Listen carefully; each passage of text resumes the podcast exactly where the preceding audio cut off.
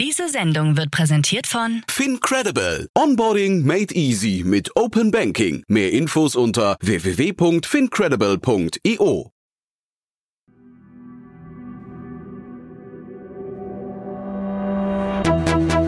Startup Insider. Herzlich willkommen zu Startup Insider Investments und Exits. Mein Name ist Jan Thomas und wie jeden Morgen begrüßen wir hier die wichtigsten Investorinnen und Investoren aus Deutschland, Österreich und der Schweiz und sprechen über Finanzierungsrunden und über Exits und über alles, was wichtig ist oder wichtig wird aus Sicht der Investorinnen und Investoren. Und ihr wisst, wir haben das Format umgestellt. Seit Anfang des Jahres sind wir hier immer zu dritt. Das heißt, zwei Expertinnen und Experten plus meine Wenigkeit. Und dadurch geben sich natürlich ganz neue Blickwinkel und Diskussionsebenen. Und heute zum ersten Mal in dieser Konstellation dabei Peter Specht von Creandum und zum zweiten Mal dabei Enrico Melles von Lakestar. Und die beiden haben zwei tolle Themen mitgebracht und zwar beides Märkte, die aus meiner Sicht extrem viel Rückenwind haben, sehr unterschiedlich sind, aber beide jetzt gleich durchleuchtet werden mit dem Expertenblick. Deswegen möchte ich nicht zu viel verraten und auch keine Zeit verschwenden. Wir gehen direkt rein ins Gespräch mit Enrico Melles von Lakestar und Peter Specht von Creandum. Viel Spaß dabei. Heute zu Gast Peter Specht, General Partner von Creandum. Creandum ist ein Early Stage Venture Capital Fund. Wir investieren in Seed und Series A, äh, haben Companies gebackt wie Spotify, Klarna, Trade Republic, iSettle und viele, viele mehr, sowohl auf der B2B als auch auf der B2C-Seite und investieren äh, sowohl paneuropäisch als auch in den USA mit Offices in Stockholm, Berlin, London und San Francisco. Enrico Mellis, ich bin Principal bei Lakestar. Lakestar ist ein Multistage VC-Fund mit Sitz in Berlin, London und Zürich und wir investieren über alle Phasen hinweg in Startups aus allen möglichen Bereichen als Generalist.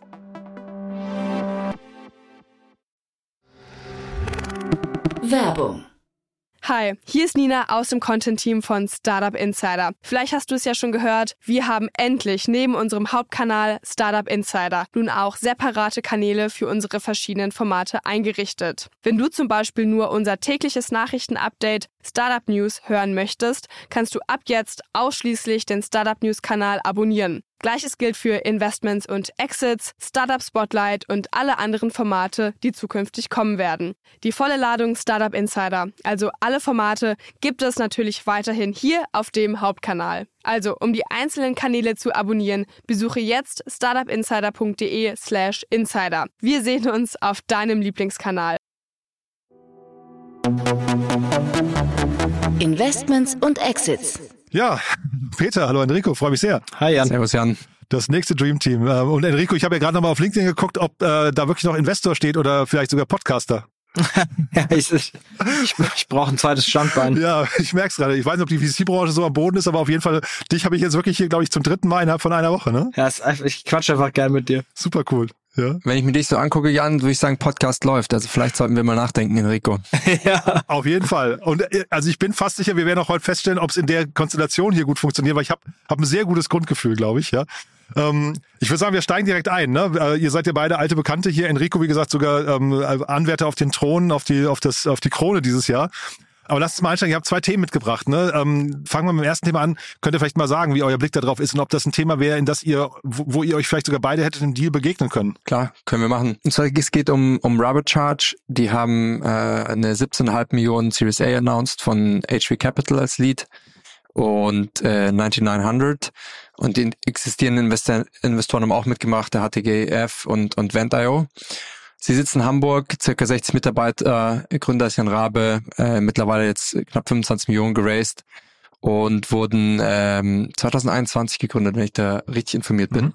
Und Robert Charge bietet dynamischen Ökostromtarife für Haushalte in ganz Deutschland an, ohne Smart Meter. Also der Pitch ist, dass Kunden laut eigenen Angaben 35 Prozent auf ihre Stromrechnung sparen. Und wie machen die das? Preise für Ökostrom auf Intraday-Märkten schwanken. Äh, also aufgrund von Energiewende, höheren Anteil von erneuerbaren Energien etc.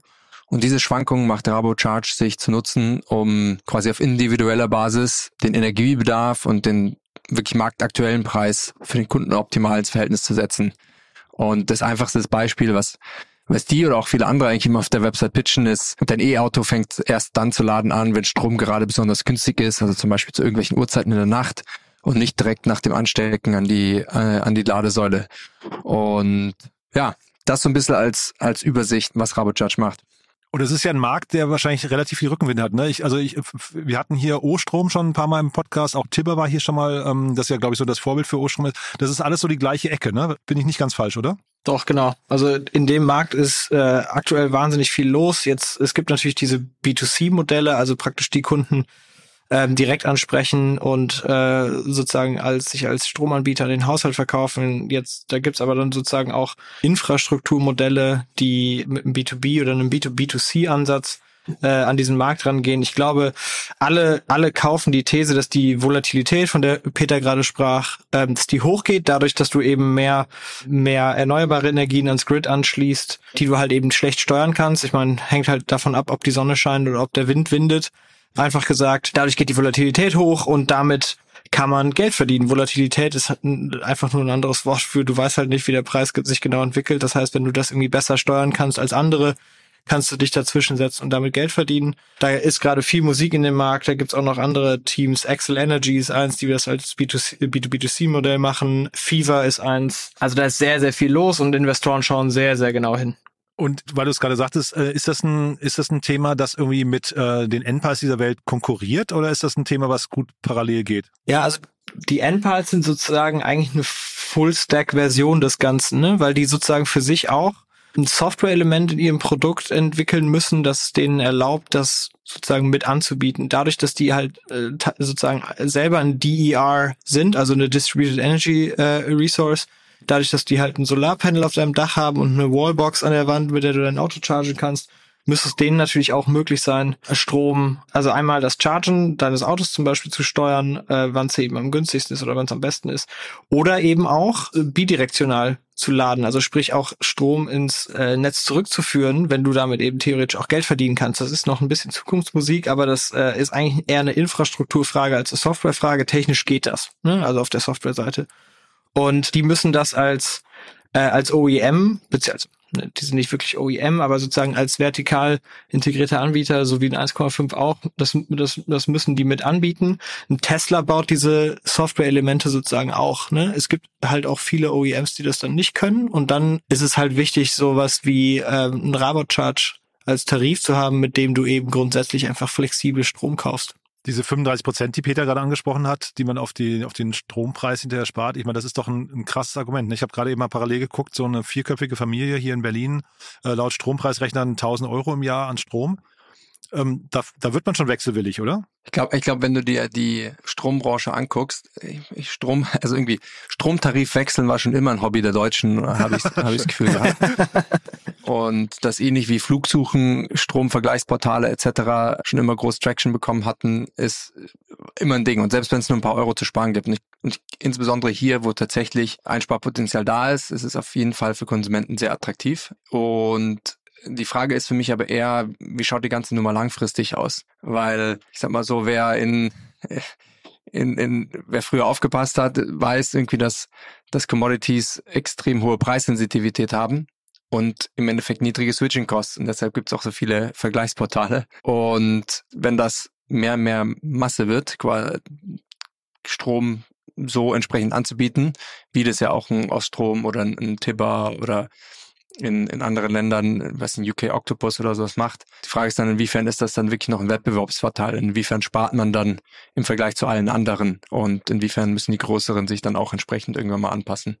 Genau, und ich glaube, äh, was Peter sagt, ist sehr, sehr richtig, vor allem weil in Deutschland noch ein Gigant den Markt so ein bisschen beherrscht, Check24. Ich habe ehrlich gesagt gerade schnell mal gegoogelt, die sind da auch so ein bisschen versteckt mit, aber so eins bis äh, 1,5 Milliarden Euro Umsatz, 100 äh, bis 300 Millionen Euro Gewinn und der absolute King im deutschen Lieblingssport des Preisvergleichs und der, der, der Vertragsoptimierung. Ich bin selber liebender Check24-Kunde, weil die für mich alles immer nachverhandeln und automatisch und so weiter.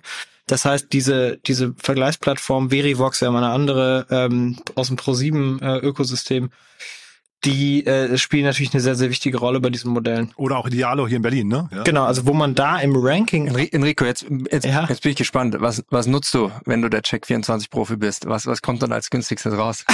ich, bin, ich bin leider auf, aufgrund meiner Wohnungssituation noch etwas an, äh, an Vattenfall gebunden. Also ich bin leider noch nicht dynamisch unterwegs. Ich bin mal auf Tibber gewechselt. Das war eigentlich ziemlich gut, muss ich sagen. Ja, muss in den letzten Monaten gut gelaufen sein für dich.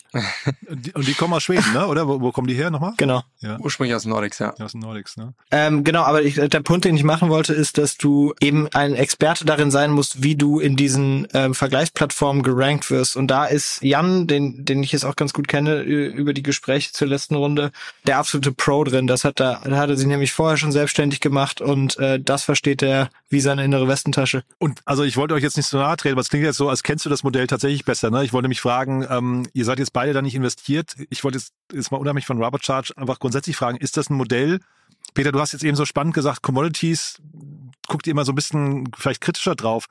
Ist das ein Modell, dem ihr generell nichts abgewinnen könnt oder ähm, ist es jetzt eher Zufall, dass ihr da nicht investiert seid? Ich glaube, es ist ein Modell, was wir sehr, was wir sehr spannend finden. Und mit äh, einigen der Namen sozusagen, die in dem Bereich unterwegs sind, haben wir auch äh, intensiv Zeit verbracht. Und weil eben der Markt, Markt groß ist, der Trend ist groß, der, der Consumer Value Add ist, ist groß. Also wir glauben an viele der Thesen, um hier den, den Energiemarkt in Deutschland zu, zu disrupten und dass die Zeit dafür auch richtig ist. Wir sind, ich sag mal, in der Kombination bislang in dem Markt noch nicht zur richtigen Conviction gekommen, da ein, ein Investment zu machen. Und es hat bei uns sehr viel in Richtung ich sag mal, Defensibility und, und Future Positioning äh, zu tun.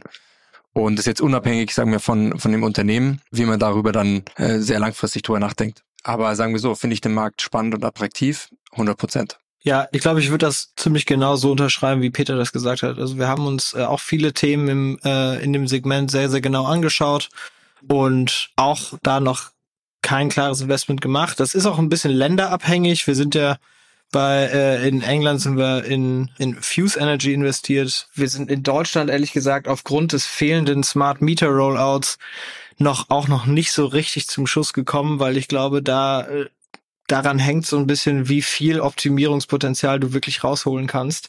Raybot, muss man sagen, funktioniert auch sozusagen ohne Smart, Smart Meter schon, aber kommt natürlich auch dort an seine Grenzen. Am Ende ist es äh, sozusagen ein smarter Einkäufer. Sobald es dann losgeht mit Smart Meter Rollout und äh, Bidirectional Charging, dann wird das, glaube ich, äh, schon ein anderes, ein anderes Game, aber das dauert halt noch eine Weile. Weil, weil es ist ja schon, äh, ohne euch jetzt Honig um Bart schmieren zu wollen, ne, aber das ist ja hier auch Gipfeltreffen von zwei wirklich Top-Brands im VC-Bereich. Ne? Ich habe so das Gefühl, wenn ihr ein Termsheet legt, dann ist die Wahrscheinlichkeit, dass ihr den, den Deal auch macht, dann relativ hoch. Ne? Deswegen äh, habe ich jetzt eher interpretiert, dass ihr wahrscheinlich euch aktiv dagegen entschieden habt. Da halte ich mich jetzt bedeckt. Ja, also jetzt nicht bei Robert Charger, ich meine jetzt das Modell an sich, ne? Ja. Ja. ne? Ja, auch da also ich halte ich glaub- mich bedeckt. Ähm, nein, also wir haben uns sozusagen viel, viel angeguckt und, und Enrico hat zum Beispiel Fuse Energy genannt, äh, ist auch eins, wo wir zur Conviction gekommen sind und äh, zusammen mit Lakester auch in UK investiert haben. Und grundsätzlich sind, ich glaube, wir beide Funds, die an die, die Energy Transition dort glauben und, und viel auch in dem Bereich gemacht haben. Also bei uns sind es auch im EV-Charging-Bereich natürlich Sachen wie Monta, wir hatten vorhin mal drüber geredet, Jan, Mhm. oder auch E-Note oder, oder, oder auch Twice und, oder gemeinsam eben Fuse Energy. Aber es sind immer so die, äh, die Sachen, wo du sagst, es muss immer alles zusammenkommen, ja, und als Startup sprichst du mit, weiß nicht wie viel Funds, es können fünf, es können zehn, es können 25, es können 40 Funds sein und mh, äh, wenn du eine Runde racest, ist zumindestens hat es bei einem alles gestimmt oder halt vielleicht auch bei mehreren, äh, die dir dann ein Offer machen. Aber in der Mathe, in der VC-Mathe ist es auch so, dass man eben leider häufig, der Job eines VCs ist eigentlich Nein zu sagen, ja. Mhm. Wenn man, wenn man es runterrechnet, man sagt hunderte Male im Jahr Nein und, und man sagt ein, zwei Mal im Jahr Ja. Und ja, das ist leider so ein bisschen die Krux des, des VC-Seins. Man würde gerne häufiger Ja sagen, aber man, man kann auch nicht, man kann auch nicht alles machen. Trotzdem noch mal kurz zum Modell. Was kann denn jetzt hier schiefgehen bei dem Modell? Ne? Also wir haben jetzt gesehen, es gibt viel, also viel Wettbewerb. Das heißt, das könnte ein Thema werden, ja. Ähm, aber ansonsten verbraucherseitig kann ich mir doch vorstellen, hat man sehr viele Argumente auf seiner Seite. Ja, absolut. Also ich würde sagen, grundsätzlich ist das größte Risiko hier der, der, der Wettbewerb. Wettbewerb wird dafür sorgen, dass am Ende sozusagen dieser Vorteil, von dem äh, Peter auch eben sprach, dass der sozusagen so leicht, so langsam wegerodiert und ähm, dann wird's halt eben schwierig, damit noch, naja, eine gesunde PNL aufzubauen, ne? Äh, weil am Ende du hast natürlich die, die Kosten, die du hast, um deinen Kunden zu gewinnen und dann kannst du da halt eben weniger rausholen äh, irgendwann lohnt es sich dann einfach nicht mehr so richtig bis dahin hast du wahrscheinlich schon eine gewisse Marktkonzentration erreicht und Märkte finden dann auch gerade in solchen Spaces dann oft so ein bisschen ihr Equilibrium, aber das reicht dann vielleicht nicht dafür, dass das für uns als VCs so der große Outcome wird. Dazu, ich vielleicht als Side Note, ich, ähm, man kämpft natürlich als VC auch immer so ein bisschen damit, trifft man hier eine, eine Bauchentscheidung oder, äh, oder verkopft man sich gerade ähm, diese Defensibility-Geschichten man weiß es ja immer dann doch nicht. Ne? Es gibt auch viele Businesses, wo man, die jetzt groß sind, ne? Äh, Businesses, wo man in Europa jetzt schon von Gewinnern spricht, wo man wahrscheinlich at Seed und Series A Stage auch nicht gesagt hätte, wow, da ist jetzt total klar, wie die sich nachher, äh, wie, die, wie die nachher ihre Position verteidigen. Ne? Ab irgendeinem Punkt sind die halt durchgebrochen und keiner, kein anderer ist nachgezogen und die konzentrieren dann Kapital und, und wachsen immer weiter. Das kann hier schon passieren. Also Rabot wachsen rasant und äh, auch wenn die nicht alleine sind im Markt, die äh, Metrics sind schon von einem anderen Stern gut, aber ähm, wie Peter auch richtig sagt, am Ende ist VC-Mathe halt eine andere. Ne? Du, wir müssen es halt bis zum Ende durchdenken, äh, bis es halt hoffentlich, hoffentlich ein 5, 6, 7, 8, 9, 10 Milliarden Outcome wird. Und das, ähm, das ist in dem Markt bestimmt nicht einfach, wenn du so viel Konkurrenz hast.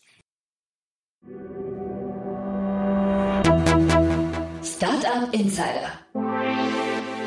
Und bevor wir zum nächsten Thema gehen, ne, Peter, vielleicht nochmal kurz wie dieses Thema bis zum Ende durchdenken. Du hast gerade gesagt, viele ähm, Themen laufen auch so Gefahr, dass sie eine Commodity werden. Ne? Kannst du das nochmal erklären? Weil das klingt ja fast so nach einer äh, nach einem grundsätzlichen Warnsignal in Richtung Startup-Geschäftsmodelle. Ähm, ja, nein. Ich meine, wenn du, wenn du den sowas anguckst wie, wie grundsätzlich den, äh, den Strommarkt oder sowas, da, es gibt natürlich sehr viele Anbieter auch historisch da drin. Und äh, es gibt manche Märkte, die sind charakterisiert, dass es eben viele Player daran gibt. Und das Game dort ist dann dabei eben herauszustechen und der Winning Player zu sein. Man kann genauso in sehr, sehr kompetitiven Märkten, wenn man es schafft, sich durchzusetzen, den Most Valuable Player äh, bauen. Und ich meine, viel Competition heißt ja auch meistens äh, viel Potenzial. Mhm. Und mhm. ähm, ich meine, wenn man sich den Strommarkt anguckt, ist einer der größten Märkte, die wir überhaupt haben in, in Deutschland. Und oder auch Europa und, und, und mehr. Und daher ist es, als VC hast du am liebsten, ich sag mal, immer so, ich sag mal, einige intellektuelle Punkte wie ach, starke Defensibility, irgendwie Netzwerkeffekte, äh, guten Kunden-Login und, und ähnliches, die, ich sag mal, in, für einen VC immer sehr intellektuell attraktiv klingen, etc. Für einen guten Grund. Aber wenn man sich dann sehr große Businesses anguckt, ich, äh, ja, auch häufig auf der Consumer-Seite, dann ist das zum Teil auch einfach nur fantastische Execution gewesen und weniger, ich sag mal, Pure Defensibility, Netzwerkeffekte, Virality oder ähnliches, dass sie dann äh, erreicht haben. Also man muss immer mit, mit zwei Augen angucken. Super spannend, ja. Dann gehen wir zum nächsten Thema, würde ich sagen, oder haben wir hier noch was Wichtiges vergessen? Nee, ich glaube, underlying ist es eine, eine sehr starke Series A-Runde, die Robert Church geraced hat. Auch gut von der, von der Größe her und ich glaube auf jeden Fall einer der Spieler, auf die man ein, ein Auge werfen sollte im, in dem Markt.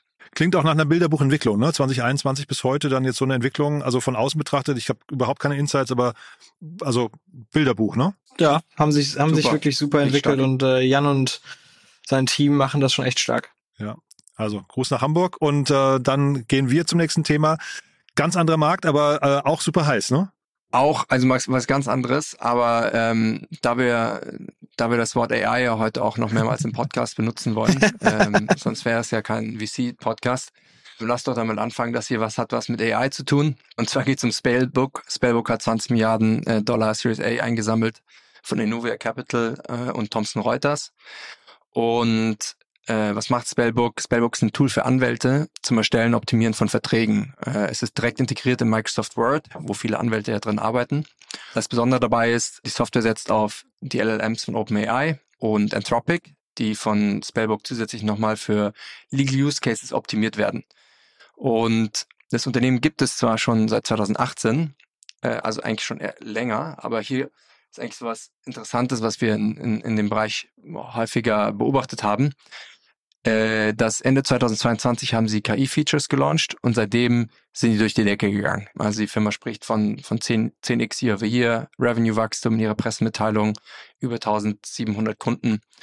Und das also fanden wir, sagen wir, ein sehr interessantes Beispiel für eine Firma, die sehr, sehr starken Rückenwind bekommen hat äh, durch Generative AI.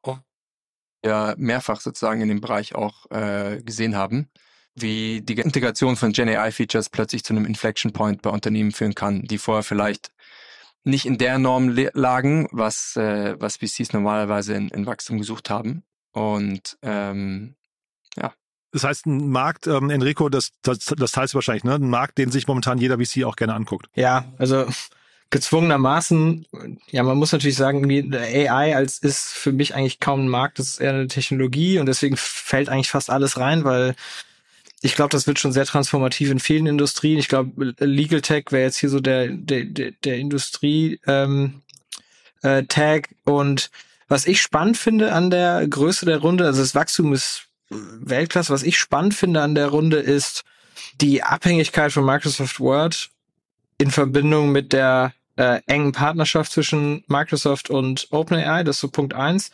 Und zweitens, mich hat so ein bisschen erinnert an eine Company wie äh, zum Beispiel ThinkCell. Ne, da, da baust du halt für eine bestimmte Gruppe äh, an Leuten halt das Add-on auf ein existierendes Tool, was sie alle nutzen. ThinkCell ist so das Beratertool für äh, Excel, mit dem du halt schneller äh, so Graphen und Schaubilder und so weiter zusammenzimmern kannst. Und damit kannst du sehr schnell wachsen. Und äh, gut, ThinkCell, das war jetzt äh, 2021 Peak, aber die wurden, glaube ich, für 1, irgendwas Milliarden von einem PI übernommen sowas kann man sich hier schon auch vorstellen. Ich frage mich halt, wann irgendwann Microsoft den, den, den Hahn zudreht, aber äh, das Wachstum spricht ja für sich. Scheinbar sche äh, scheint das Tool für Anwälte richtig gut zu funktionieren. Mhm. Ja. Wenn wir gerade Legal Tech ansprechen ähm, und du es genannt hast, was meinst du, Enrico? Legal Tech jetzt durch AI deutlich spannender geworden oder, oder warst du, ich sag mal, früher auch schon ein Fan von, von Legal Tech oder nicht? Ich, ja, ich glaube, ähm, als der ganze AI-Shift sozusagen passiert ist, Ende, Ende vorletzten Jahres, äh, Anfang 2023, habe ich schon viel drüber nachgedacht, welche Cases gibt eigentlich, die in Legal Tech nicht so richtig funktioniert haben, weil die technische, äh, weil die technischen Gegebenheiten irgendwie nicht so ready waren.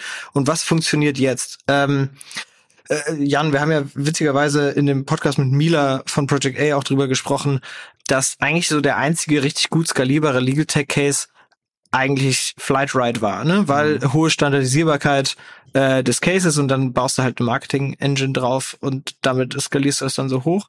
Und jetzt auf einmal ist halt die technisch, sind halt die technischen Gegebenheiten da und diese ganze Kodifizierung und die ganze Verkomplizierung, die man braucht, um Tech-Produkte, die Law können, sozusagen zu, zu bauen, hat sich extrem beschleunigt. Ich würde schon sagen, dass es spannender geworden ist. Es ist jetzt aber natürlich leider auch kompetitiv nicht ganz einfach geworden, weil ich frage mich halt mit, was man, was man noch tun kann, um sich durchzusetzen. Harvey ist ja ein großes Beispiel aus den USA, also ein großes Beispiel, eine Company, die sehr schnell sehr viel Geld geraced hat, die ja sagt, wir bauen unsere eigenen Modelle, weil wir von großen Kanzleipartnern eben deren äh, Case Histories bekommen, um damit ein, äh, ein Legal AI Foundational Modell zu bauen. Das ist schon spannend. Was darüber hinaus dann noch so richtig möglich ist, ich glaube, das wird dann schnell dünn. Im Consumer-Bereich könnte wahrscheinlich schon viel passieren. Alles für so die These, die LexFox mal hatte, beziehungsweise Conny, mhm. nämlich für Konsumenten Legal Advice darzustellen für Cases, die eigentlich zu klein sind, um damit einen Anwalt einzustellen, die man aber trotzdem eigentlich gerne verfolgen würde. Ne? Also wie sowas wie ich habe Wi-Fi bei der Telekom gekauft für 100 Gigabits, äh, aber äh, meine Leitung kann das nie und ich habe jetzt mal getestet über drei Monate und ich werde hier eigentlich verarscht. Sorry, falls ich das nicht sagen darf, so im Podcast. Das geht klar. Ja. Da würde natürlich keiner wegen irgendwie 30, 40 Euro, über die man geprellt wird, irgendwie zum Anwalt rennen. Wenn das auf einmal skalierbar geht mit einem Tool, was das für dich praktisch automatisch macht, wird dieser Markt auf einmal geöffnet. Ne? Also solche Sachen finde ich schon, ähm, sind jetzt spannender geworden, Peter. Weiß nicht, wie du das siehst. Nee, absolut. Also es, Legal Tech hat für mich immer Merken gehört, die eigentlich seit ich im VC bin und sind jetzt knapp sieben Jahre, äh, eigentlich von Anfang an immer schon ein großes Thema war, ein Legal Tech, ja, da muss doch was Spannendes geben. Aber wenn man ehrlich ist, gab es bislang nicht so große, nicht so viele Legal Tech äh, Outcomes, auch wenn man es mit anderen ähnlichen Branchen vergleicht.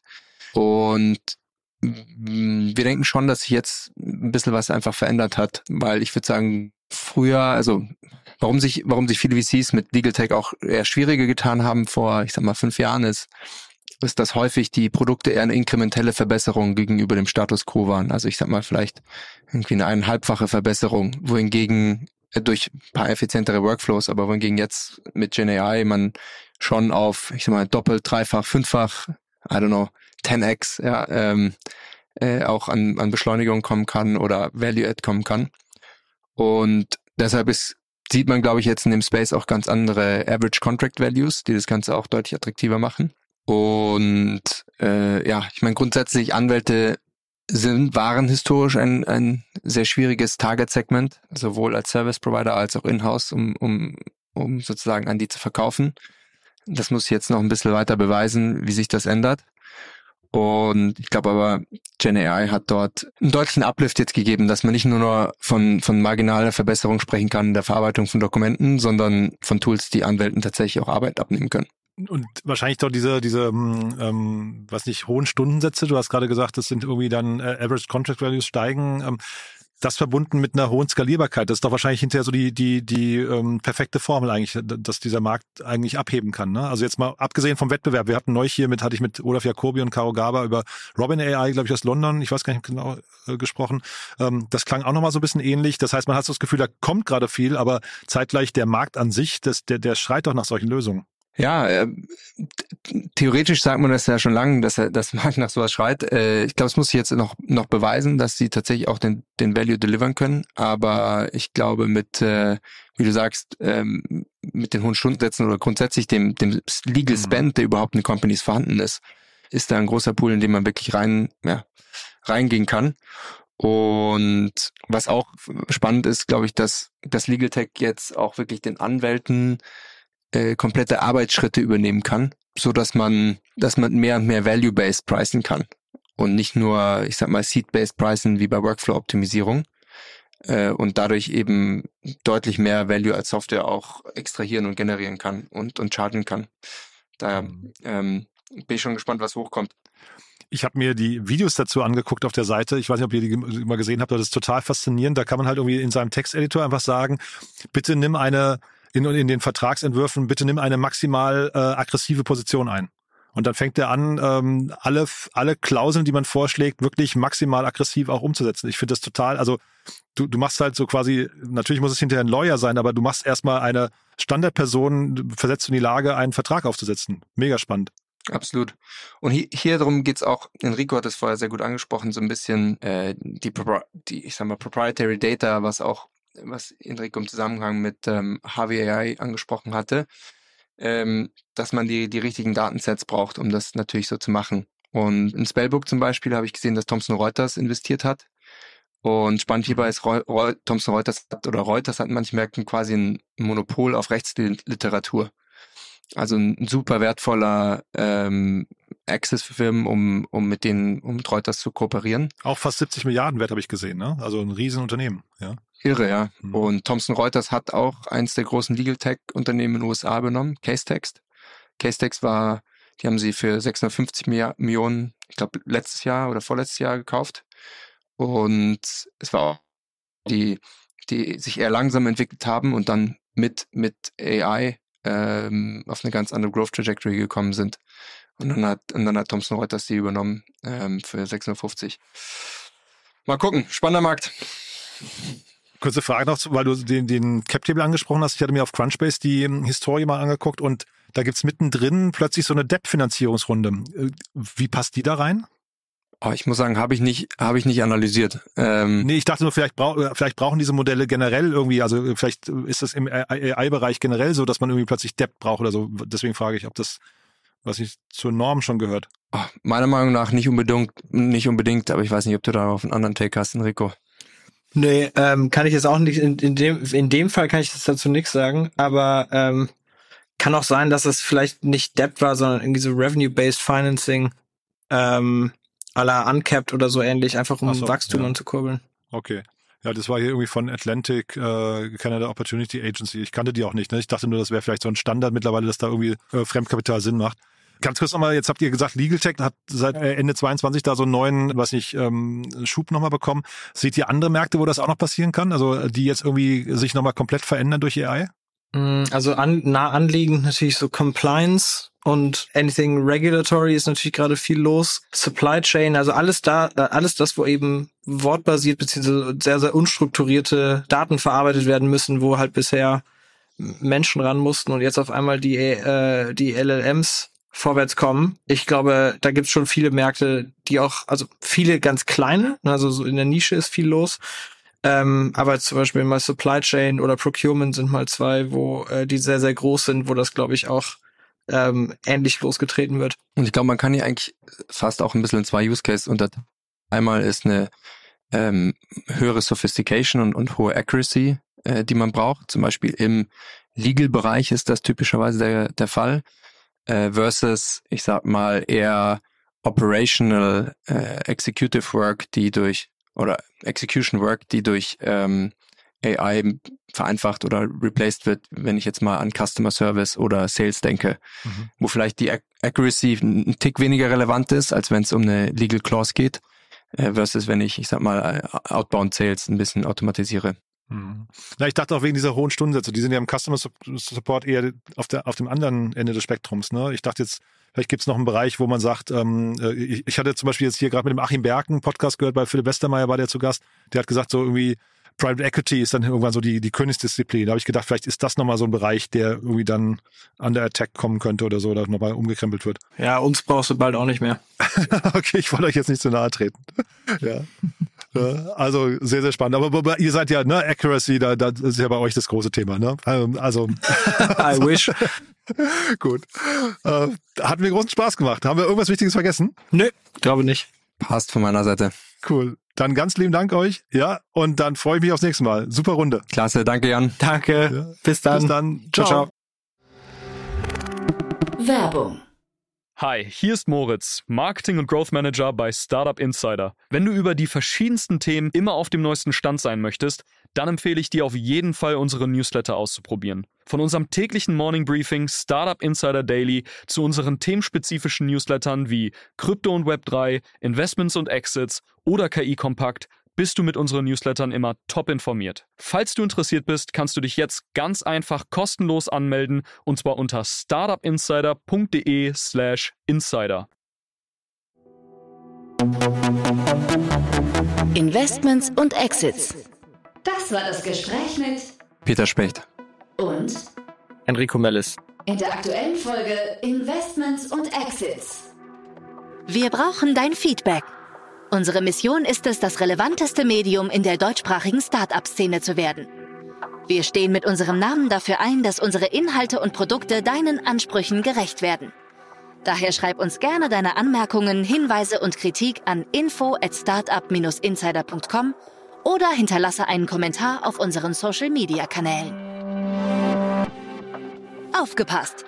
Bei uns gibt es jeden Tag alle relevanten Nachrichten und Updates aus der europäischen Startup-Szene. Wir versuchen in breiter Masse die spannendsten Akteure der Startup-Szene zu interviewen, damit du zu deinem Thema alle wichtigen Informationen findest. Damit du nichts verpasst, abonniere uns ganz einfach kostenlos auf deiner Streaming-Plattform.